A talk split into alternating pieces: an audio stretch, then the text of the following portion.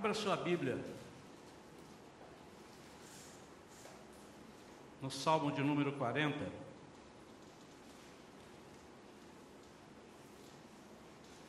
Que deixe por enquanto aberto.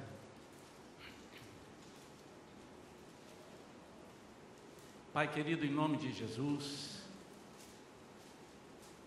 envia-nos a tua palavra.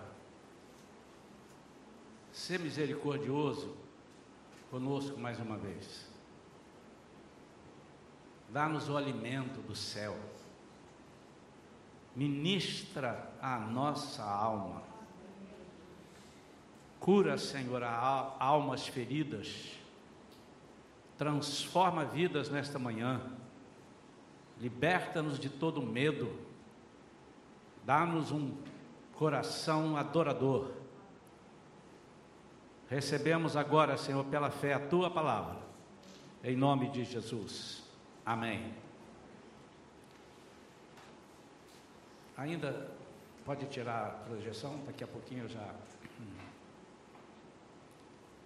Na última quinta-feira, nós celebramos aqui na igreja desde o segundo ano, primeiro não, porque a, a igreja foi criada dia 30 de outubro, e com o mês nós tínhamos 15, 20 pessoas ainda, começamos do zero.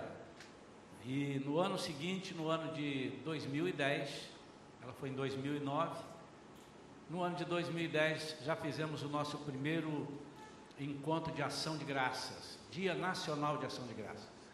Nos Estados Unidos, onde tudo começou, é conhecido como Thanksgiving é, Day, né? Dia de Ação de Graças. E Muita gente não conhece essa história. É, andei publicando é, nas redes sociais nesse dia, felicitando pessoas, e pude perceber que algumas pessoas não conhecem. E o que mais me entristece é que aqueles que não conhecem, não é que não conhecem, assim, nunca ouvi falar, alguns nunca ouviram falar mas uma boa parte ouviram falar e deixaram as suas colocações sutis, que se trata de uma data comercial que foi criado para vender coisas no Black Friday.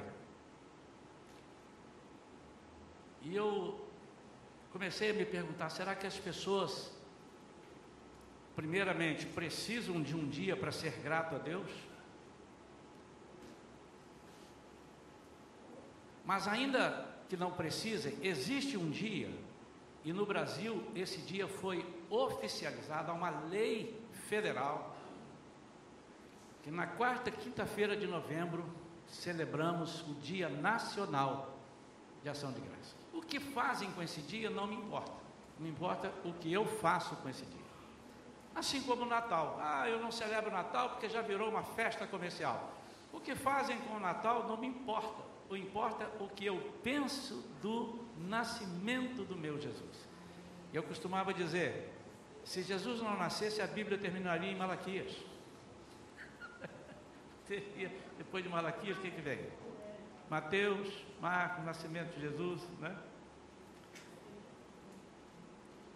Como é que começou isso? Eu vou fazer uma síntese rápida e em cima dessa nós vamos à leitura depois do Salmo e trazer uma meditação para as nossas vidas. O título dessa mensagem é Somos Gratos. E ela poderia também se chamar Somos Gratos. Mas eu quero afirmar que somos gratos. Pela fé, eu afirmo que a igreja Shalom é grata. Por tudo que eu conheço da igreja, por tudo que eu conheço de todos os irmãos, eu tenho certeza que os irmãos têm um coração grato a Deus.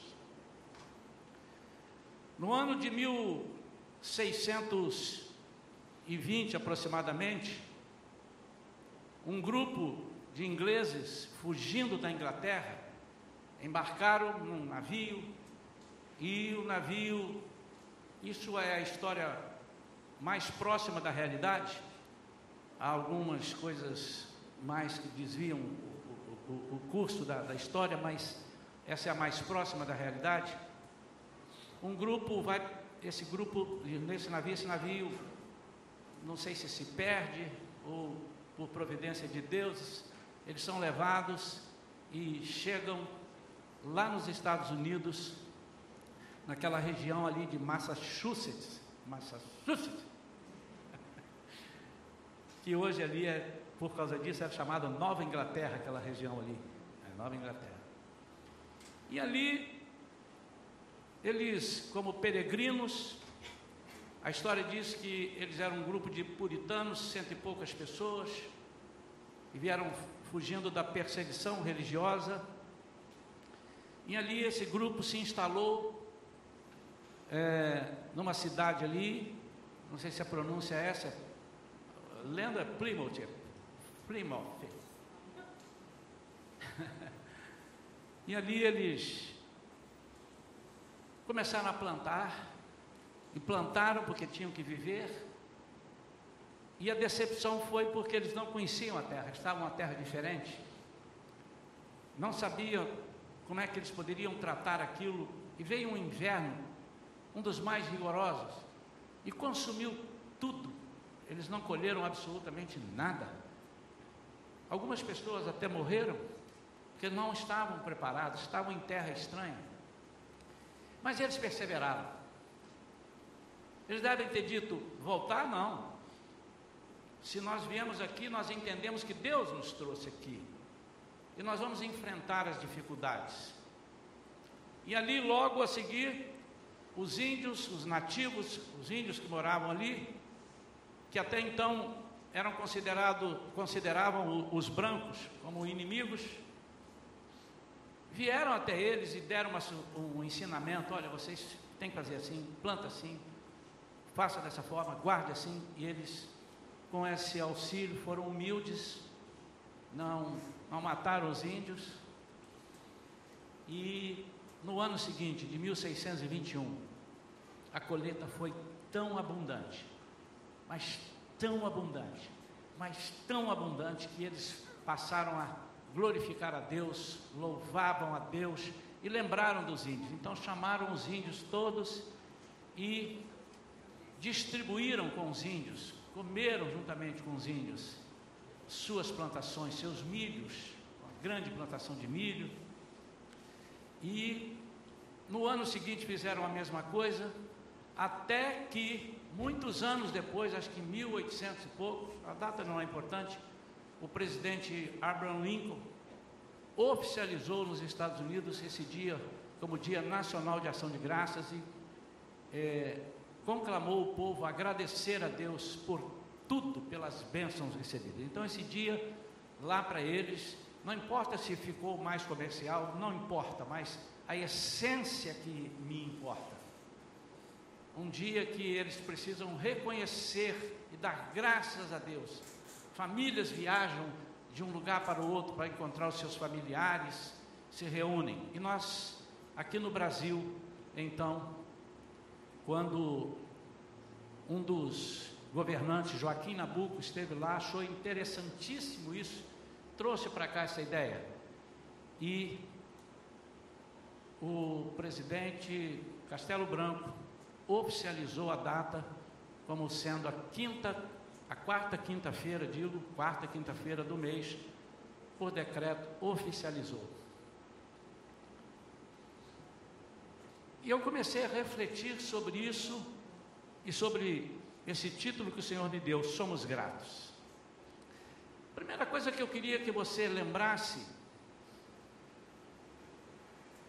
é de algumas passagens bíblicas como o Senhor se alegra com a nossa gratidão, com o nosso reconhecimento. E como ele entristece, como ele fica perplexo quando nós não reconhecemos isso. Eu diria que isso machuca o coração de Deus quando nós não somos gratos por tudo que Ele faz por nós. Machuca o coração de Deus. Se há algo que pode machucar o coração de Deus, é a falta de gratidão, o não reconhecimento pelas bênçãos recebidas. Quando Jesus cura aqueles dez leprosos, E ele diz: vai lá, porque a lei diz que vocês, depois de curar da lepra, tinham que passar pelo sacerdote. E vocês precisam lá mostrar ao sacerdote, para, entre aspas, carimbar a cura. Mostra para eles, e eles então vão te declarar curados. E diz a Bíblia que no caminho eles foram curados. Eles, quando saem, ainda não estavam curados pela fé. E quando volta, volta apenas um. Volta apenas um e ele pergunta: onde estão os demais? Com essa pergunta, Jesus está dizendo assim: Eu esperava que os demais viessem.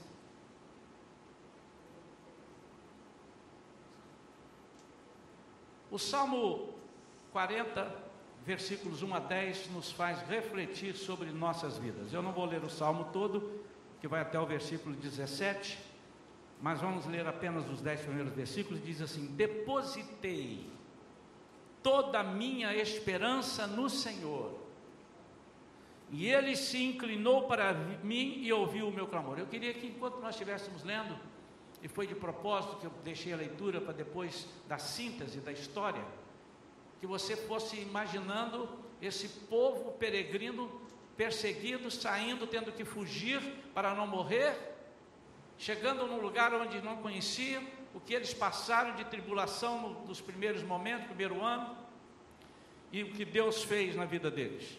Depositei toda a minha esperança no Senhor. E ele se inclinou para mim e ouviu o meu clamor, tirou-me do fosso fatal, do charco lamacento, assentou meus pés sobre uma rocha e orientou meus passos. Em minha boca colocou uma nova canção, um cântico de louvor ao meu Deus, que muitos possam compreender o que me aconteceu e venham a adquirir confiança e temor no Senhor. Extremamente feliz é aquele que no Senhor deposita sua plena confiança e que não segue os arrogantes, nem aqueles que cultuam a mentira. Ó Senhor, quantas maravilhas tens realizado, bem como teus desígnios. Quisera eu poder proclamá-los e pregá-los todos, mas são por demais numerosos. Fizeste-me compreender que nem oferendas e sacrifícios desejaste, não requereste de mim holocaustos para remir meus pecados. Então declarei: Eis aqui estou. No pergaminho está escrito a meu respeito. Tenho imensa alegria em fazer a tua vontade, ó meu Deus. A tua lei está no íntimo do meu ser.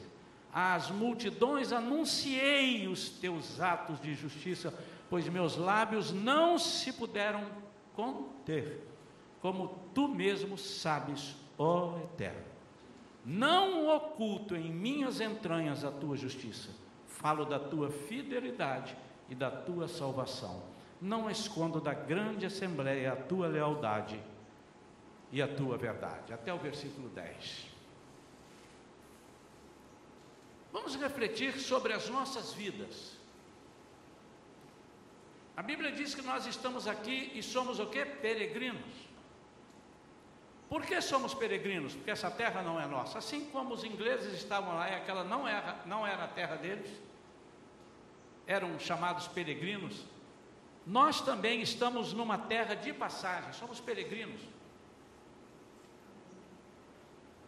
E isso nos leva a situações tremendas, por exemplo, desconhecimento do terreno onde a gente pisa, desconhecimento das leis que regem o lugar que nós estamos, leis da natureza, nós não sabemos. Você diz, vai chover, dá sol, se bem que hoje eles estão acertando mais ou menos, né? mas você diz, vai dar sol. Né? Dia 1 de março estava todo mundo feliz, dia 19 de março estava todo mundo trancado. Dia início de outubro, todo mundo feliz, saindo e tal, e agora já começa as, começam as notícias a aparecer de que vem uma segunda onda. E já tem pessoas dizendo assim: ok, vai passar essa segunda onda. Virá a terceira? Não sabemos. Quem éramos antes de conhecermos a Jesus como Senhor? Você é capaz de lembrar quem era você antes de aceitar a Jesus? Às vezes, há, há pessoas aqui, é o meu caso, nasceram no lar cristão, mas eu mesmo assim tive que ter uma experiência com Deus, e todos devem ter. Filho de peixe é peixinho, mas filho de crente não necessariamente é crentinho. Ele precisa ter um encontro pessoal com Deus, ele precisa ter a sua experiência pessoal. Mas há pessoas aqui que vieram de outros de outros terrenos, vieram de outras plagas, vieram de situações completamente diversas. Aqui nesta igreja, alguns já estiveram aqui, já foram para outra igreja, outros mudaram para outros estados, e sou capaz, passa na minha mente pessoas, ontem nós comentávamos, eu e minha esposa, assim, agradecendo a Deus por tudo que Deus tem feito nas nossas vidas, e eu quero que os irmãos saibam que quando faz na vida de vocês, a alegria do pastor é muito grande porque a nós é dado a autoridade de levar esse rebanho, que não é meu, é dele. E tudo que é do Senhor, nós temos que ter o dobro do cuidado. Se você pega alguma coisa emprestada de alguém, você tem que ter muito cuidado para não estragar. O seu você trata mais ou menos, mesmo que você seja zeloso. Mas quando é dos outros, e se você estraga, você, meu Deus, meu Deus do céu, como é que eu vou mostrar agora? Quebrei isso aqui, meu pai, aonde que eu vou arranjar isso? Mas eu fico muito feliz de lembrar de pessoas abatidas que chegaram aqui completamente. Eu não estou falando aqui para fazer propaganda da Shalom, porque estou pregando para o povo da Shalom, mas em todas as igrejas isso acontece, porque a igreja é um organismo, não uma organização, um organismo de Deus, é o corpo de Cristo, é um organismo.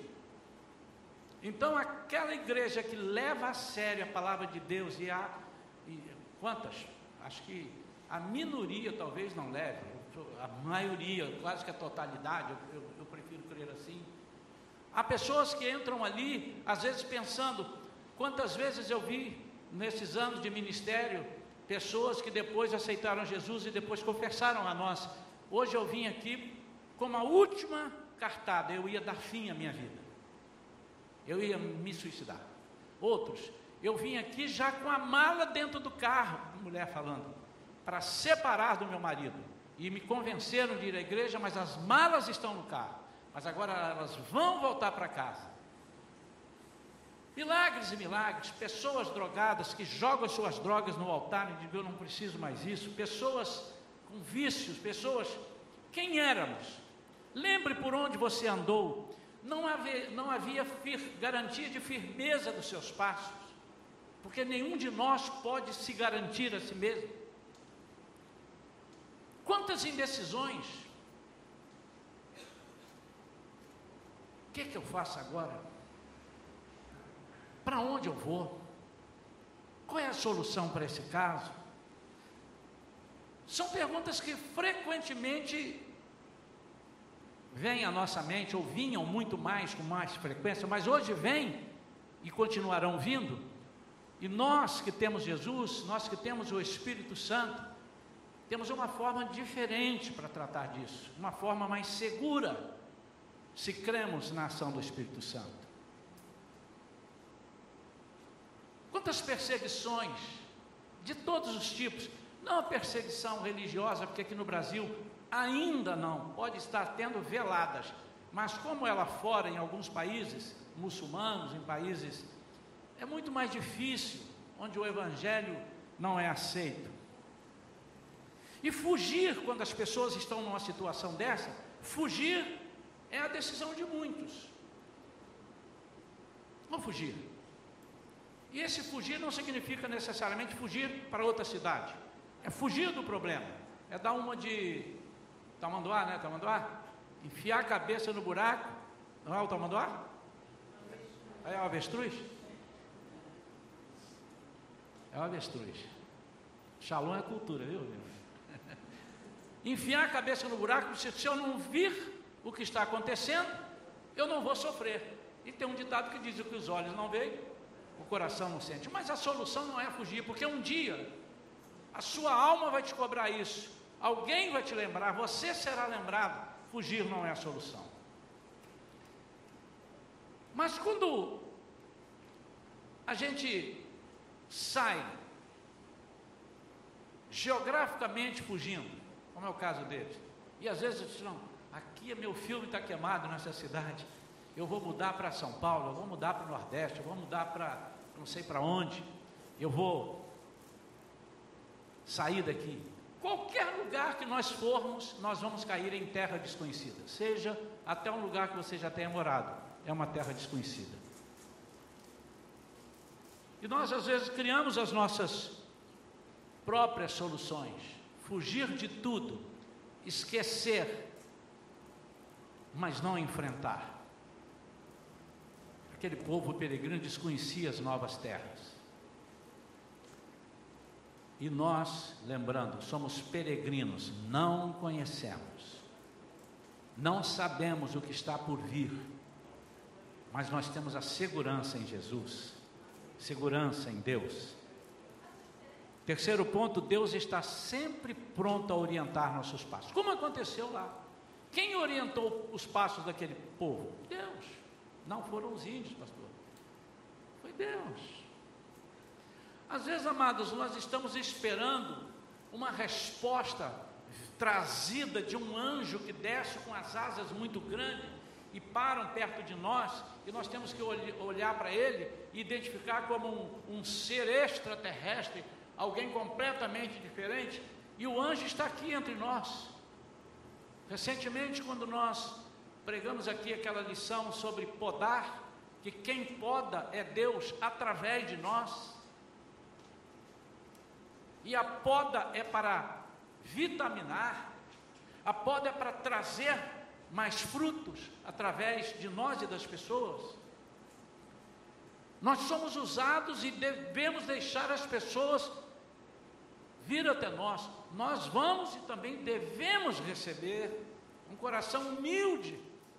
Imaginem a primeira conversa, os índios aparecendo para aqueles ingleses, os lords, e os índios falaram: vocês não sabem de nada, vocês erraram, vocês não sabem plantar. Aqueles índios, o cara deve ter pensado: mas quem são esses capiaus aí que vão ensinar a gente a fazer isso? Às vezes falta-nos humildade, mas Deus está pronto a orientar os nossos passos. O versículo 2 diz: Ele tirou-me do fosso fatal, do charco lamacento, mas Ele não só tirou, Ele assentou meus pés sobre uma rocha e orientou meus passos. A diferença entre aqueles que têm Cristo no coração e que têm o prazer na obra de Deus, o prazer em podar, e aqueles que têm o prazer, um coração ensinável, é que muitas pessoas tiram do, cho, do charco de lodo e colocam num lugar que não é charco, mas também não é firme. Segundo, ele tira do charco do lodo, mas pode colocar numa rocha. Mas o terceiro é que ele, além de tirar do charco e colocar na rocha, ele orienta os passos. Ele não deixa você plantado, seco.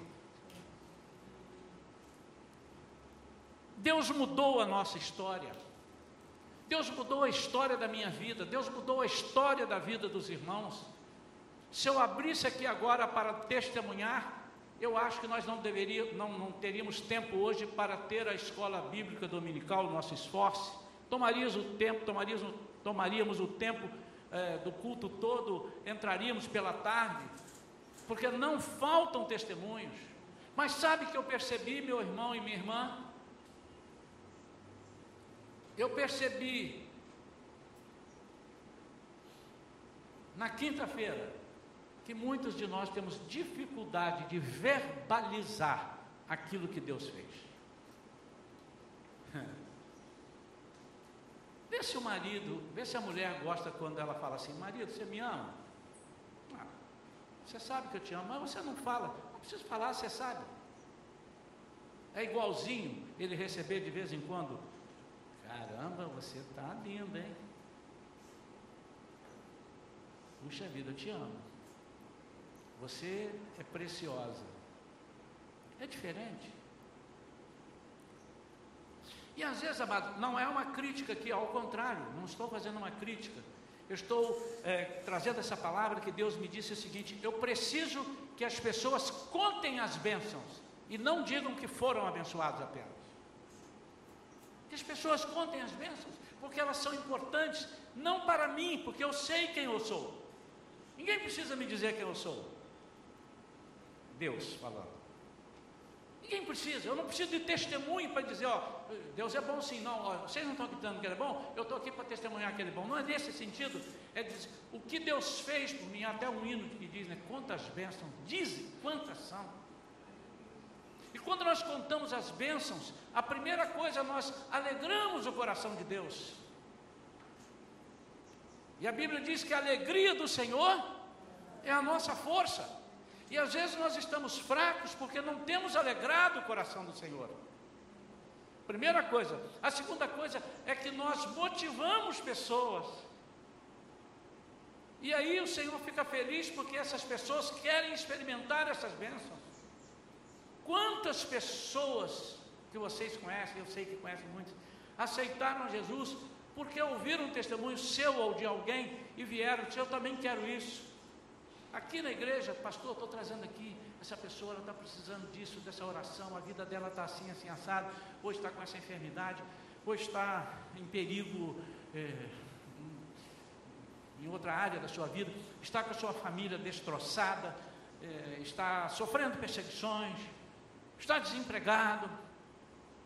E a gente ora pelas pessoas, e quando as pessoas recebem, como elas ficam alegres, como o semblante muda. Aquele povo experimentou a graça de Deus, eles foram abençoados imensamente. Eu duvido, mas duvido que não haja, ou duvido que haja apenas uma pessoa, somente uma, que nunca recebeu a graça de Deus e que nunca foi abençoado. Transformou seu pranto e tristeza em eh, pranto e tristeza em cânticos de alegria. Foi uma colheita sem igual. Isso me lembra também outra passagem na Bíblia, sobre a decepção primeira de Pedro ao não pescar nada, e depois a alegria de ver aquele monte de peixe saltando dentro da rede, numa hora que não era para mais para pescar, para os pescadores não era hora de peixe, eles já tinham feito a madrugada toda, batido rede, não tinha como, como dar, e o Senhor levou os peixes dentro das redes deles, a alegria deles.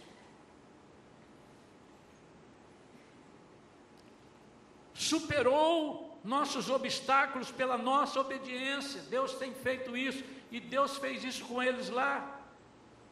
Você reconhece que Deus superou obstáculos na sua vida, então cante, conte, diga, fale para as pessoas.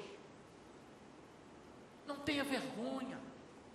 Às vezes nós estamos esperando uma bênção daquela que eu quebrei a perna em 30 lugares. Quando cheguei no hospital, o médico tirou a radiografia, não tinha mais quebrado. Que testemunho é esse, irmão? Tremendo, né? Mas há testemunhos pequenos que você reconhece, porque quando você reconhece numa pequena coisa que Deus foi contigo, foi Ele quem fez, Ele te prepara para grandes bênçãos. Houve uma provisão em abundância em nossas vidas nesse tempo todo que recebemos Jesus. A Bíblia diz, o salmista Davi diz: Eu já fui moço, hoje eu já sou velho. Então, quando ele escreveu isso, ele já era velho. Ele disse: Eu nunca vi o justo mendigar, e nem a sua descendência desamparada, e vice-versa ao contrário. nunca. Uns podem ter mais, outros podem ter menos, mas mendigar não. Se você achar um crente em Jesus que está catando comida na lata de lixo, me traga ele aqui, eu vou renunciar o, o Jesus na minha vida. Porque aí a Bíblia vai estar errada. Eu sigo a Bíblia na íntegra. Não há. Se ele serve a Jesus, se ele tem um coração grato a Deus e fiel a Deus, ele pode até ter menos coisa, mas ele tem o que precisa. O salmista no Salmo 23, Davi também, ele disse: O Senhor é meu pastor, e de nada eu sentirei falta. Essa é a tradução original. De nada. E se eu não tenho? É porque eu não preciso, eu não tenho, eu não preciso, não sinto falta. Não há. Que aprendemos então com tudo isso? Somos gratos ao Senhor por todas as maravilhas que temos experimentado. Aquele povo se alegrou, mas ele não se alegrou só, ele repartiu não só a sua colheita material, mas também aquilo que colheram como experiência com Deus. Vocês se lembram quando Pedro encheu as redes, que o barco ia a pique, o que, que ele fez? Ele ficou pulando, dizendo: Tenho peixe o ano inteiro, tenho peixe, uh, uh, uh. outros não tem ninguém, tem só eu que tenho. Foi assim? O que, que ele fez? Chamou as pessoas, tinha outro barco. Vem cá, eu quero distribuir. A mesma coisa que eles fizeram. Nós recebemos. O que nós temos distribuído? Jesus, naquela multiplicação maravilhosa dos pães e peixes, o que, é que ele fez? Ele deu aos discípulos. Os discípulos só tinham cinco pães na mão ali, ó, cinco pães e dois peixinhos. E eles talvez já tivessem fazendo um, um ratatá ali, ó, cinco pães e dois peixes para dividir para doze discípulos. Que eles, né? Vamos rachar aqui, vai dar menos de menos da metade de um pão, né? Dois dividido por doze, aí vai dar uma tasquinha de peixe. E aí diz a palavra de Deus que Deus multiplica, Jesus multiplica e depois doze cestos. Coincidência, né? Doze cestos sobraram. O que que Jesus fez? Joga fora. Não. Leva o cesto para casa. Eu creio que Jesus fez assim. A Bíblia não me diz, mas eu tenho certeza. Deus falou, Jesus falou, leva para casa. Mas primeiro eles, eles experimentaram o poder de Deus, e quando viram aquela abundância, eles repartiram com as pessoas, mas repartiram tanto, que as pessoas ficaram tão satisfeitas que sobejou, não sobrou, sobra outra coisa. Sobra é quando a gente está aqui na cantina comendo e sobrou no prato. Mas o sobejar é quando sobrou na panela. Gente, querem mais? Querem mais? Tem feijoada aqui hoje. Querem mais? Sobrou torresmo. Isso eu duvido que ele fale. Duvido que ele fale que sobrou torresmo.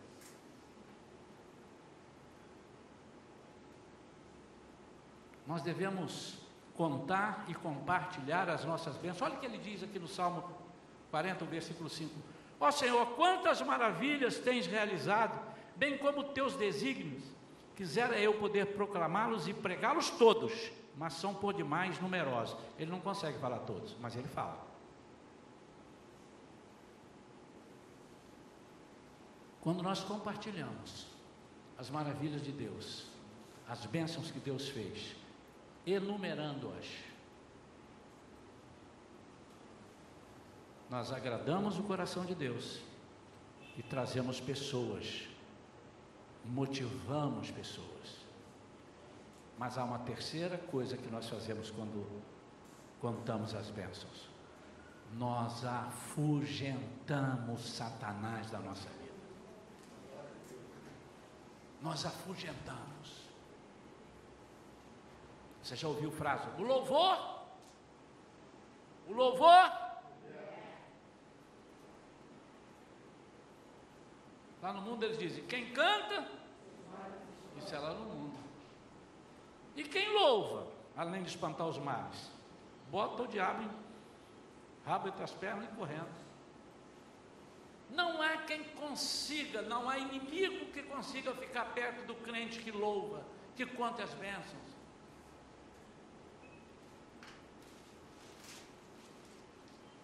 Nós temos que deixar um pouco de lado a vergonha de dizer o que Deus fez. Às vezes eu pergunto aqui, alguém tem uma bênção para contar nessa semana? Eu acho que isso deveria ser natural. Devia ter que até pegar a senha. Pastor, eu quero, eu quero. Gente, tem que pegar a senha. Já tem 47 aqui. Como é que eu vou dar testemunho de 47? E às vezes você fica pensando, lembra aí, lembra aí. Eu digo, não, não, vai para casa, lista e traz domingo que vem. Aí você vai vir com a lista, eu falei, irmão, tem que cortar pela metade, que não vai dar para falar isso tudo. Porque lá você vai lembrar. Você vai lembrar pequenos detalhes. E quando você disser, foi Deus que fez, é de ouro. Então ele é fiel a mim no pouco. Sobre o muito eu o colocarei. O que darei ao Senhor por todos os benefícios que me tem feito. Nesta manhã eu quero dizer a você o que você vai dar. Conte quantas bênçãos. Fala.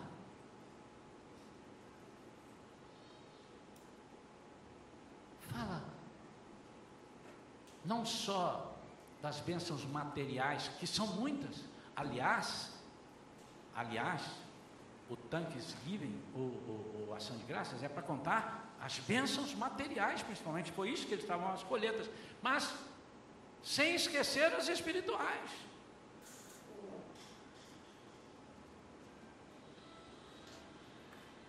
Nenhum de nós precisa ficar preocupado com o dia de amanhã. Você não sabe o que vai acontecer. Você não sabe. Nenhum de nós tem que estar preocupado. Porque o máximo que pode acontecer é Jesus te buscar antes da hora que você imaginou. O máximo. Mas para morar lá no céu, você precisa conhecer o céu. Hoje à noite eu vou falar a mensagem de hoje à noite, a alegria de viver. Há muita gente que não vive alegre porque não conhece as razões de ser alegre. Que darei ao Senhor por todos os benefícios que me tem feito? Como posso ser útil na seara do Senhor? Quantas pessoas, esses cento e poucos ingleses, motivaram a serem gratos? No meio dessa festança toda, embora haja muita gente vendo o lado comercial, quanta gente dobra os seus joelhos, chora aos pés do Senhor agradecendo uma cura, uma libertação, um casamento solucionado, um filho que se perdeu e voltou, quantas e quantas e quantas e quantas. Eu, eu prefiro olhar para esse e não olhar para aqueles que estão fazendo disso uma, uma festa comercial. Não me importa se ele não está, nós temos que orar por eles. Não é possível que eles não entendam que até o Black Friday foi Deus que está dando dinheiro a eles, senão ele não ia lá poder comprar o Black Friday. Como eu posso ser útil na seara do Senhor? O que você tem feito para Deus aqui nesta igreja? Será que você tem se sentido muito cansado? muito ocupado? Será que você não tem um dedinho para dar? Um dedinho já vai completar a mão, às vezes está faltando só um dedo, dois dedos, está faltando um pedaço do braço. Você, esse pedacinho, que você vai completar. E não precisa ter um cargo para servir a Deus. Você pode servir a Deus anonimamente aqui, assim, sem, sem ter o cargo, sem ser deliberado. Quantas coisas. Mas eu digo no sentido não só de arruma a igreja, busca cadeiras, também você está servindo os irmãos.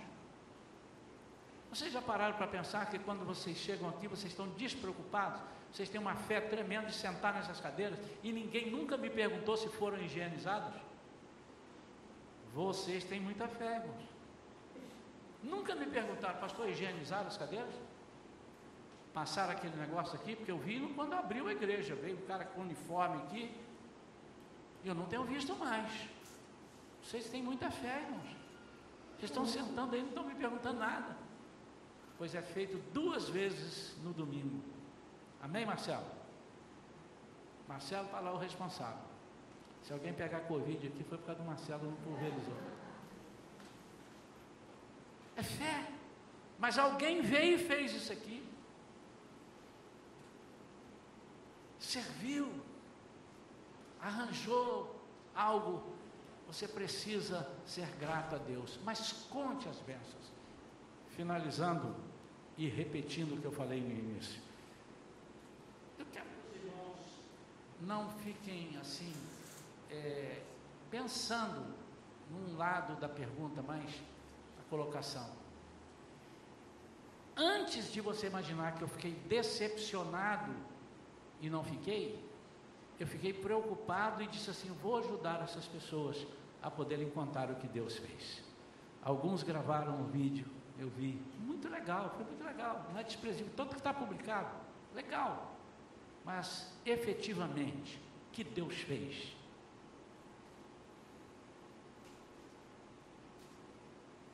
Seja o que for, enumere, conte as bênçãos. Aleluia. Quero conclamar o povo da igreja a ter um coração abençoador através das narrativas das bênçãos.